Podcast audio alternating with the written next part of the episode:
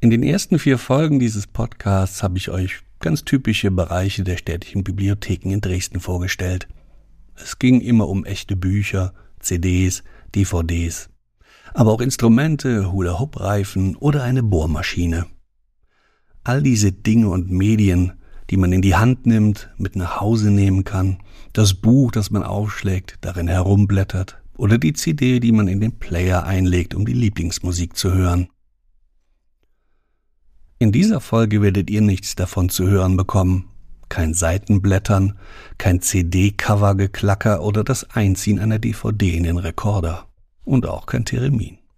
Diesmal wäre das einzige typische Geräusch nur das unsinnliche Klackern einer Tastatur oder das kaum hörbare Tippen auf dem E-Book-Reader. Denn in dieser Folge lernen wir das Neuland kennen, die E-Bibo, die elektronische Bibliothek der städtischen Bibliotheken Dresden.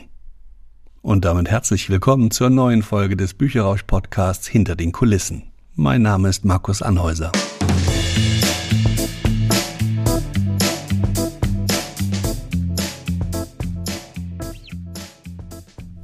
Weil sich das meiste in der elektronischen Bibliothek im Computer und auf Servern abspielt, gibt es auch keinen akustisch interessanten Ort, den ich besuchen könnte, um den Verantwortlichen für die digitalen Angebote Stefan Ettrich zu interviewen. Wir treffen uns also in einem der stillsten Räume, im Lesesaal der Zentralbibliothek im Kulturpalast in Dresden, bevor die ersten Nutzerinnen und Nutzer kommen, um ihre Zeitung zu lesen. Stefan Ettrich arbeitet seit 2002 hier in Dresden und bevor wir über die Besonderheiten und Vorzüge der elektronischen Bibliothek reden, erklärt er mir erstmal, was es alles so gibt im digitalen Angebot der städtischen Bibliotheken. Wir haben eigentlich ein sehr breites Portfolio mittlerweile und was sozusagen die klassische Bibliothek abbildet, ist die Online. Wir bilden im Grunde das, was es im physischen Raum gibt, eins zu eins im digitalen Raum ab. Also für das Buch das E-Book, für das CD-Hörbuch den Audio-Stream. Aber wir haben halt auch besondere Angebote, die es halt vielleicht sonst ohne Digitalisierung, sage ich mal, nicht gäbe. Was man vielleicht vorab erklären muss. All diese besonderen Dienste und die Online der Bibliothek finden sich nicht in einem einzigen umfassenden Portal, sondern viele der Dienste haben ihren eigenen Zugang. Die Erklärung, die Bibliothek hostet all die besonderen Medien nicht auf eigenen Servern, sondern setzt auf die Unterstützung und die Inhalte von spezialisierten Anbietern. Das überrascht den einen oder anderen Nutzer zu Beginn, aber man lernt schnell, wie das System aufgebaut ist. Und das sind halt zum Beispiel E-Learning-Kurse. Und genauso geht es auch im Buchbereich weiter, dass wir für die Kinder die App Tiger Books lizenzieren die neben im klassischen Bilder-E-Book eben auch interaktive Bücher beinhaltet. Ansonsten haben wir noch eine große Auswahl an E-Magazines in der Online. Wir bieten eine Pressedatenbank an, wo man tagesaktuell die Presseartikel recherchieren und lesen kann von Großteil deutschsprachiger Zeitungen. Dann haben wir ein breites Angebot an Musikstreaming-Möglichkeiten mittlerweile. Dann haben wir noch Medici TV, das ist eine Videostreaming-Plattform, wo die Nutzer Opern, Ballett schauen können oder Konzerteaufzeichnungen. Was wir im äh, Videostreaming-Bereich auch noch haben, ist äh, Filmfriend. Das ist unser Filmstreaming-Portal mit einem Angebot, man sagt so der besondere Film. So ein bisschen das europäische Autorenkino vertreten, was uns die Leute auch gerade nach der Corona-Pandemie gespiegelt haben, dass sie froh sind, eine Alternative zu haben, also die einfach anders ist. Und ich denke, das ist auch mit unserer Aufgabe, auch so solche Nischen auch mit zu bedienen, um die Menschen aus diesen großen kommerziellen Angeboten schon mal rauszuholen oder überhaupt Menschen die Möglichkeit geben, sowas zu nutzen. Und das ist noch nicht alles, was die elektronische Bibliothek zu bieten hat. Man findet eben nicht nur E-Books und Hörbücher zum Ausleihen, sondern auch Hollywood-Blockbuster oder Live-Übertragungen aus der Mailänder Skala. Ihr findet die Links zu den Angeboten in den Informationen zu dieser Folge. Das sah übrigens am Anfang noch ganz anders aus.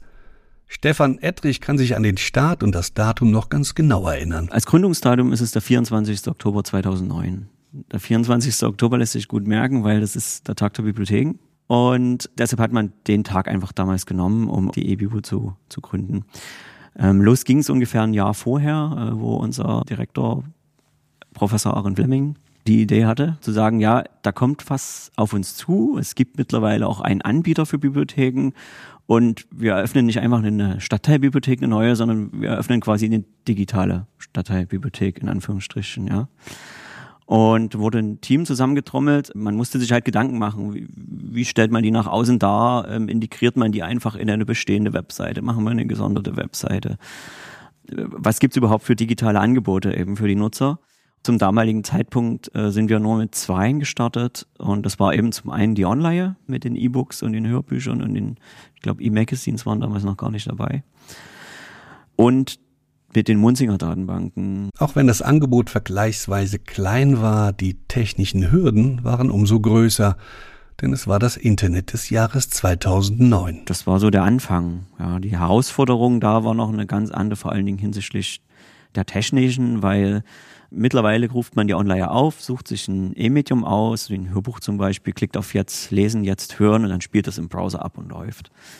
Und damals war es halt so, dass alles nur unter Windows zum Beispiel möglich war. Also jedes andere Betriebssystem war ausgeschlossen. Man war gezwungen, einen Windows Media Player zu benutzen.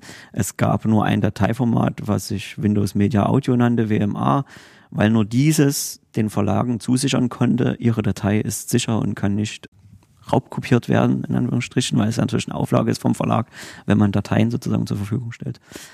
Und das sind natürlich dann Hürden, wenn ein Nutzer das nie genutzt hat oder sein iPod immer oder beziehungsweise sein MP3-Player, die es damals noch gab, immer anders bespielt hat, da war das für den eine Herausforderung und dann mussten wir immer viel erklären und viel äh, erzählen und sprechen. Das ist auf jeden Fall mittlerweile wesentlich einfacher geworden. Aber auch wenn heute vieles selbstverständlicher geworden ist, gibt es immer noch bei einigen Reflexe wie, naja, aber das Buch ist doch viel sinnlicher, sein Geruch, das Haptische. Im Internet ist es kalt und unpersönlich. Diese Ressentiments waren 2009 natürlich bei viel mehr Menschen verbreitet.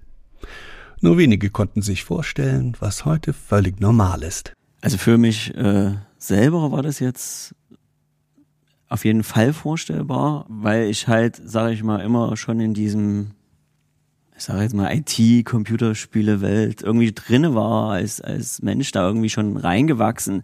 Deshalb war das für mich klar, dass es irgendwann Menschen gibt, die natürlich auch äh, digital lesen und hören werden. Aber genau das, was Sie jetzt beschrieben haben, das ist das, was natürlich auch viele Kollegen haben. Also ich weiß noch genau, äh, äh, so bibliothekarischer Fachdirektor, das sagte mal, er hätte sich nie vorstellen können, dass äh, die, die, die Online, also sozusagen das E-Book an und E-Mail-Angebot äh, so schnell die Ausleihzahlen von Stadtteilbibliotheken betreffen wird, ja. Es gab sehr viele, die konnten sich einfach nicht vorstellen, dass das passiert. Ja. Und das ist dann eher das, äh, was dann sozusagen zu diesem haptischen zurückkommt, weil sie eben immer denken, naja, der Mensch will das doch in der Hand haben. Ja. Wobei ich aber ganz weit davon entfernt bin, zu sagen, dass das E-Book irgendwann das Printbuch auffrisst, ja, wie man so schön sagt, kannibalisiert. Also das Glaube ich nicht. Dafür gibt es das Buch einfach zu lang. Und dafür ist der Mensch, und das hat man auch in verschiedenen Studien, auch beim, bei, wenn es um das Lernen geht, immer wieder festgestellt, der Mensch braucht dieses physische, dieses in der Hand haben und zum Blättern auch. Aber man hat halt auch unheimliche Vorteile bei einem E-Book und das ist eben das, dass ich die Schrift beliebig groß einstellen kann. Da sind wir ganz schnell bei älteren Menschen, die vor allen Dingen in unserer Sozialbibliotheksarbeit auf Großdruckbücher angewiesen sind.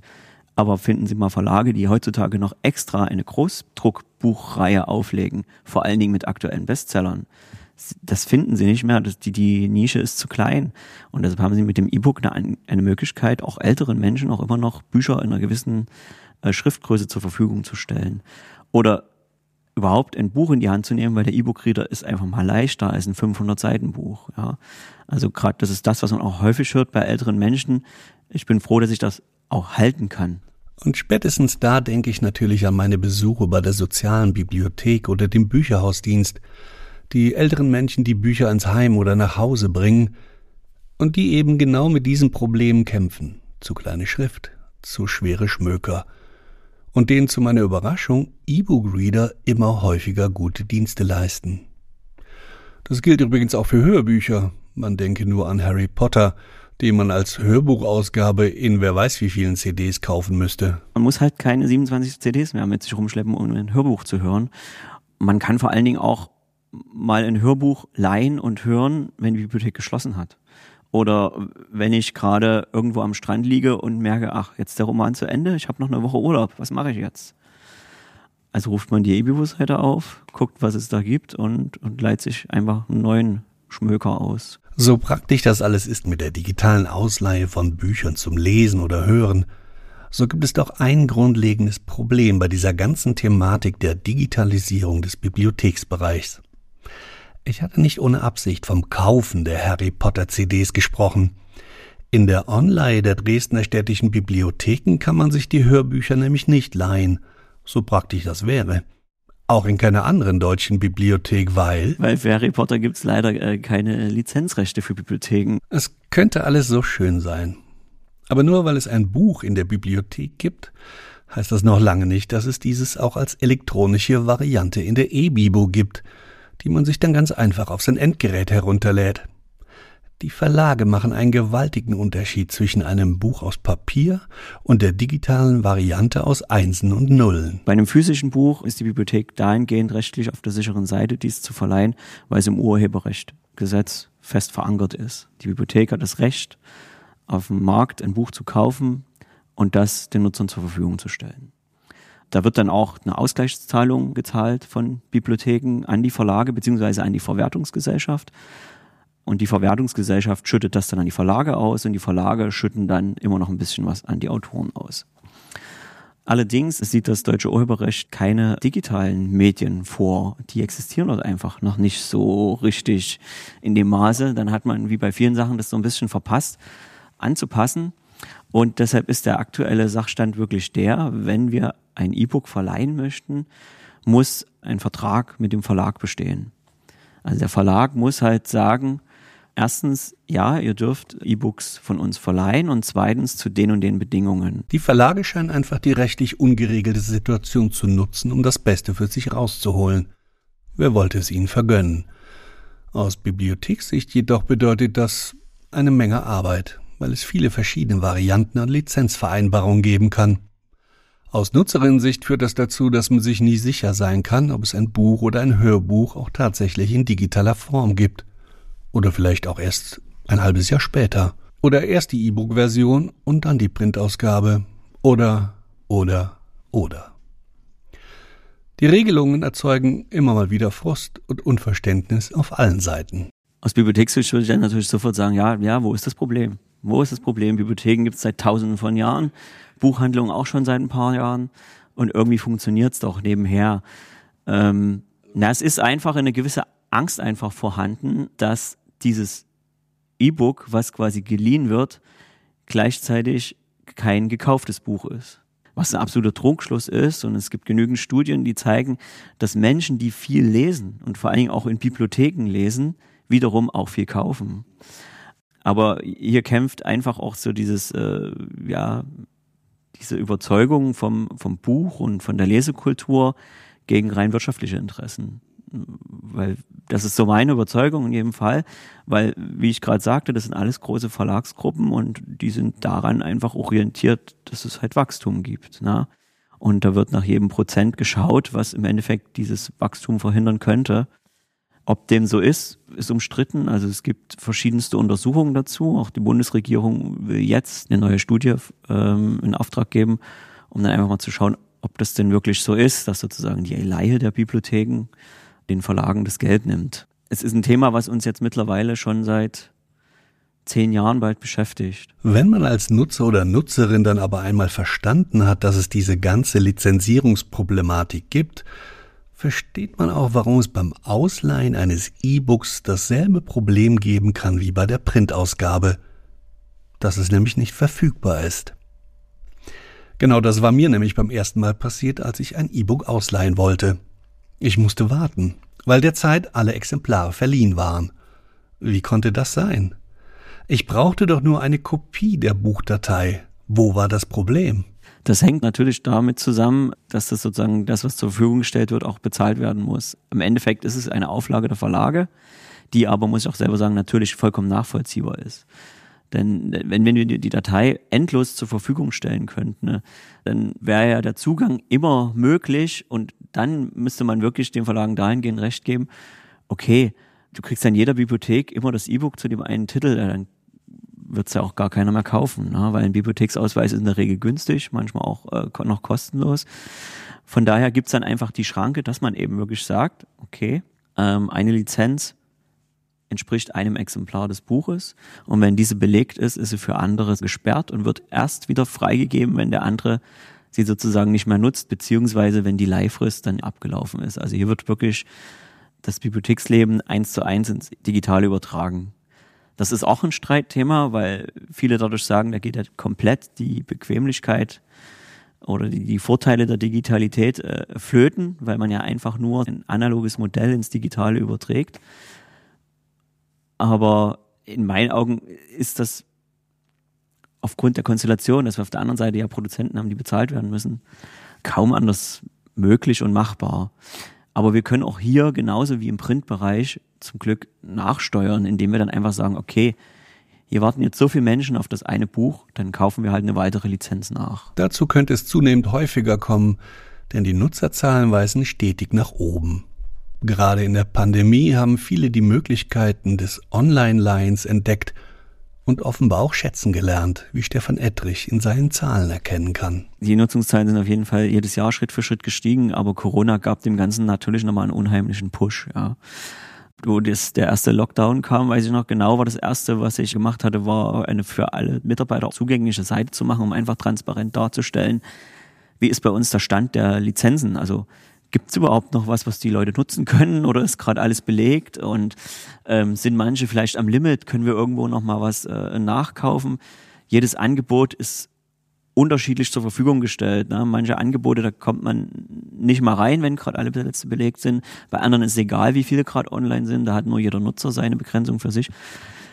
Da musste man ganz schön hinterher sein. Also da hat man gemerkt, boah, hier passiert gerade was. Die Leute kommen nicht raus, aber die, die wollen, ich sage jetzt mal, Anführungsstrichen unterhalten, informiert werden, ja. Und da hat man wirklich gemerkt, das ist irre. Und ja, dann nach den ersten zwei Jahren war ich eigentlich schon so ein bisschen der Überzeugung, auch wenn mir bewusst war, dass dieser Prozess der Digitalisierung oder wie man es auch nennt, Transformation, nicht weggehen wird, dachte ich mir, ja, es muss ja eigentlich, eigentlich muss es ja mal wieder nach unten gehen. Und das ist aber nicht passiert. Also auch jetzt steigt die Nutzung trotzdem weiter. Wir haben keine zweistelligen Wachstumsraten mehr, aber es sind dann trotzdem immer noch mal fünf Prozent gewesen. Es war einfach trotzdem noch mal mehr. Ne? Und deshalb hat man schon gesehen, also Corona war auf jeden Fall nochmal so ein richtiger Katalysator, der das Ganze aber einfach noch weiter nach vorne gebracht hat. All das weiß Stefan Ettrich natürlich, weil er die Nutzungszahlen der digitalen Angebote ganz genau verfolgen kann. Die Statistiken, die es für die realen Medien gibt, gibt es umso mehr für die E-Books, Filmstreams oder interaktiven Kinderbücher. Es ist ja geradezu ein Merkmal der digitalen Welt, dass Anbieter alles nur Denkbare über ihre Nutzerinnen und Nutzer wissen können. Der Spruch Daten sind das Öl des 21. Jahrhunderts spiegelt die Möglichkeiten wider, wie sehr Nutzerdaten zu Geld gemacht werden können. Und gerade Angebote, die nichts kosten, bezahlen wir normalerweise mit tiefgehenden Statistiken und Analysen unseres Konsumverhaltens. Wir werden zum gläsernen Konsumenten. Doch genau in diesem Punkt unterscheiden sich die digitalen Angebote der Bibliotheken von den kommerziellen Anbietern. Es gibt ja grundsätzlich eine rechtliche Regelung in unserer Benutzungssatzung, wo drin steht, wir verwenden die uns zur Verfügung gestellten Daten nur zur Abwicklung des Ausleihprozesses, sage ich jetzt mal. Also nicht, um jetzt irgendwelche Analysen zu betreiben in irgendwelchen Tiefen. Nichtsdestotrotz müssen wir natürlich grob wissen, welche Bestände funktionieren, aber das sieht man einfach anhand des Bestandes selbst. Wird dieser entliehen oder nicht? Natürlich ist es schön, wenn man diese Querverbindung jetzt in jedem Detail immer ziehen könnte. Ne? Derjenige ist so und so alt und weiblich, divers, männlich, wie auch immer. Aber das ist nicht der Grundsatz, nach dem auch als öffentliche Einrichtungen gearbeitet wird. Ja, also unser Grundsatz ist auch eher der, also wenig Daten wie möglich. Und da achten wir auch bei unseren Dienstleistern darauf, dass sie das auch mit erfüllen. Also unser Filmstreaming-Anbieter zum Beispiel, der hat sich das direkt auf die Fahne geschrieben, dass bei uns kein datensammelnder Algorithmus, dahinter liegt, der sie äh, komplett ausliest, um da das passende äh, Filmangebot draus zu schneidern. Dort wird das auch anhand des Bestandes natürlich dann gemessen. Die sehen einfach nur, die und die Filmsegmente laufen am besten, da wird es darüber gesteuert. Also das ist schon ein Thema dahingehend, dass man halt darauf verzichtet. Nichtsdestotrotz können wir trotzdem grob sagen, welche Nutzer die eBibo zumindest in manchen Angeboten nutzen. Ja, das kommt immer darauf an, wie die Anbindung ist zu unserer Datenbank, was es da für Möglichkeiten gibt. An sich findet aber nicht so eine, so eine, so eine, so eine Datenkrakenanalyse statt. Und das ist auch der Vorteil einfach, finde ich, von einem digitalen Angebot von der Bibliothek, weil man sich eben nicht den achten Account irgendwo anlegen muss, wo man nochmal das eine oder andere von sich offenbaren muss. Man kann halt sozusagen ohne Sorge streamen. Am Ende unseres Gesprächs komme ich dann noch auf ein Thema, das mich während aller Recherchen für diesen Podcast auch ein bisschen umtreibt. Wie gehen Bibliotheken eigentlich mit dem Thema Podcast um? Es ist ein relativ neues Medienformat. Der erste Podcast entstand 2005 und spätestens mit Beginn der letzten Welle vor ein paar Jahren, ausgelöst durch den Erfolg des US-Podcasts Serial im Jahr 2014, ist das Hörformat im Massenmarkt angekommen. Müssen sich Bibliotheken nicht eigentlich um Podcasts genauso kümmern, wie sie es um Bücher, Filme und so viele andere Dinge tun? Stefan Ettrich ist da durchaus skeptisch, hat dafür aber auch eine nachvollziehbare Begründung. Also aktuell findet er wirklich bloß statt, indem Bibliotheken einfach von ihrer Arbeit erzählen, so wie wir es jetzt heute hier machen. Dahingehend wird der Podcast also gern genutzt, um einfach mal zu zeigen, äh, wie tickt die Bibliothek intern. Ja. Als Medienangebot an sich muss ich jetzt sagen, äh, findet nicht statt. Also ist mir jetzt auch nicht bekannt. Bibliotheken bieten die Möglichkeit an, selber Podcasts aufzuzeichnen. Also es gibt Bibliotheken, die äh, Podcast-Studios zur Verfügung stellen. Aber ich stelle mir halt die Frage, warum sollte man das zur Verfügung stellen, wenn es sozusagen frei verfügbar ist? Und wenn es nicht frei verfügbar ist, dann ist es halt in einer Bezahlschranke. Aber Spotify äh, und Co. machen sich ja Gedanken dabei, wenn sie einen Podcast exklusiv einkaufen. Also kann ich mir auch kaum vorstellen, dass die den Podcast dann bereitwillig für Bibliotheken dann zur Verfügung stellen. Also hier sehe ich auch wieder dieses Problem, den Kampf eben zwischen dem Drang sozusagen Geld zu verdienen und, und dem etwas offen zur Verfügung zu stellen. Man könnte jetzt überlegen, äh, Podcasts, die zum Beispiel äh, ja generell kostenlos produziert werden, ob man die vielleicht bewahren müsste als kulturelles Gedächtnis. Ne? Das ist so, so, so, so ein geflügeltes Wort ist auch dieses Oral History, so ko kommunizierte Geschichte, Erlebnisse, die die andere wiedergeben und solche Diskussionen, ob sowas nicht dann äh, schützenswert ist und aufhebenswert. Das ist aber ein Auftrag für Landes- und Staatsbibliotheken. Die haben das auf jeden Fall auch auf dem Schirm. Also es ist auch ein Thema, dass auch digitale Medien äh, gesammelt werden und, und geschützt. Also das macht auch die Nationalbibliothek. Aber das spielt für eine öffentliche Bibliothek, spielt das einfach keine Rolle. Und mir fehlt die Vorstellung, das irgendwie in einem sinnvollen Format anzubieten oder unterzubringen. Im Endeffekt ist es wirklich äh, das Problem, ist der Podcast eh frei, dann frage ich mich, warum sollte ich das in der Bibliothek irgendwie zur Verfügung stellen? Weil bei uns läuft, läuft in der Regel sowieso die Nutzung immer über den Benutzerausweis. Das heißt, ich stelle ein sonst freies Produkt nochmal hinter einer Schranke. Das ergibt für mich keinen Sinn dann könnte man eher sagen, okay, dann nimmt man lieber eine Veranstaltung und bringt dem Bürger das Medium Podcast einfach, stellt das mal vor. Guck mal, sowas gibt's jetzt. Vielleicht kennt das manch einer noch nicht. Und in der und der Mediathek kriegst du Nachschub. Und dann auf der anderen Seite, neben den nicht freien, eben dann die kommerziellen, dann äh, wird garantiert nicht der Fall eintreten, dass eben die besagten Spotify und Co. ihre Exklusiv-Podcasts freigeben, wenn dann nur gegen exorbitante Summen. Und wenn sie sie dann freigeben, sind es dann wahrscheinlich die Folgen, die schon x Jahre alt sind. Warum sollte man diese jetzt nochmal extra lizenzieren? Also mir fehlt da ja die, die Greifbarkeit dieses Mediums, weil das auch im Endeffekt auch so losgelöst ist.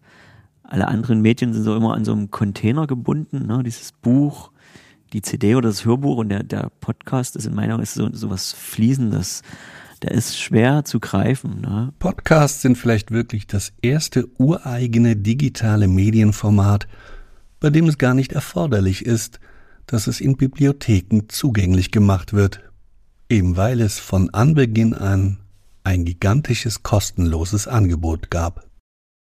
Damit waren wir dann auch am Ende unseres Streifzugs durch das digitale Angebot der städtischen Bibliotheken Dresden.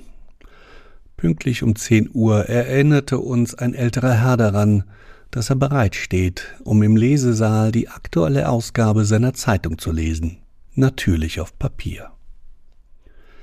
Und in der nächsten Folge unseres Podcasts Hinter den Kulissen besuchen wir dann wieder eine physische Bibliothek mit echten Büchern aus Papier und Pappe, diesmal dann in einer Schulbibliothek. Bis dahin alles Gute.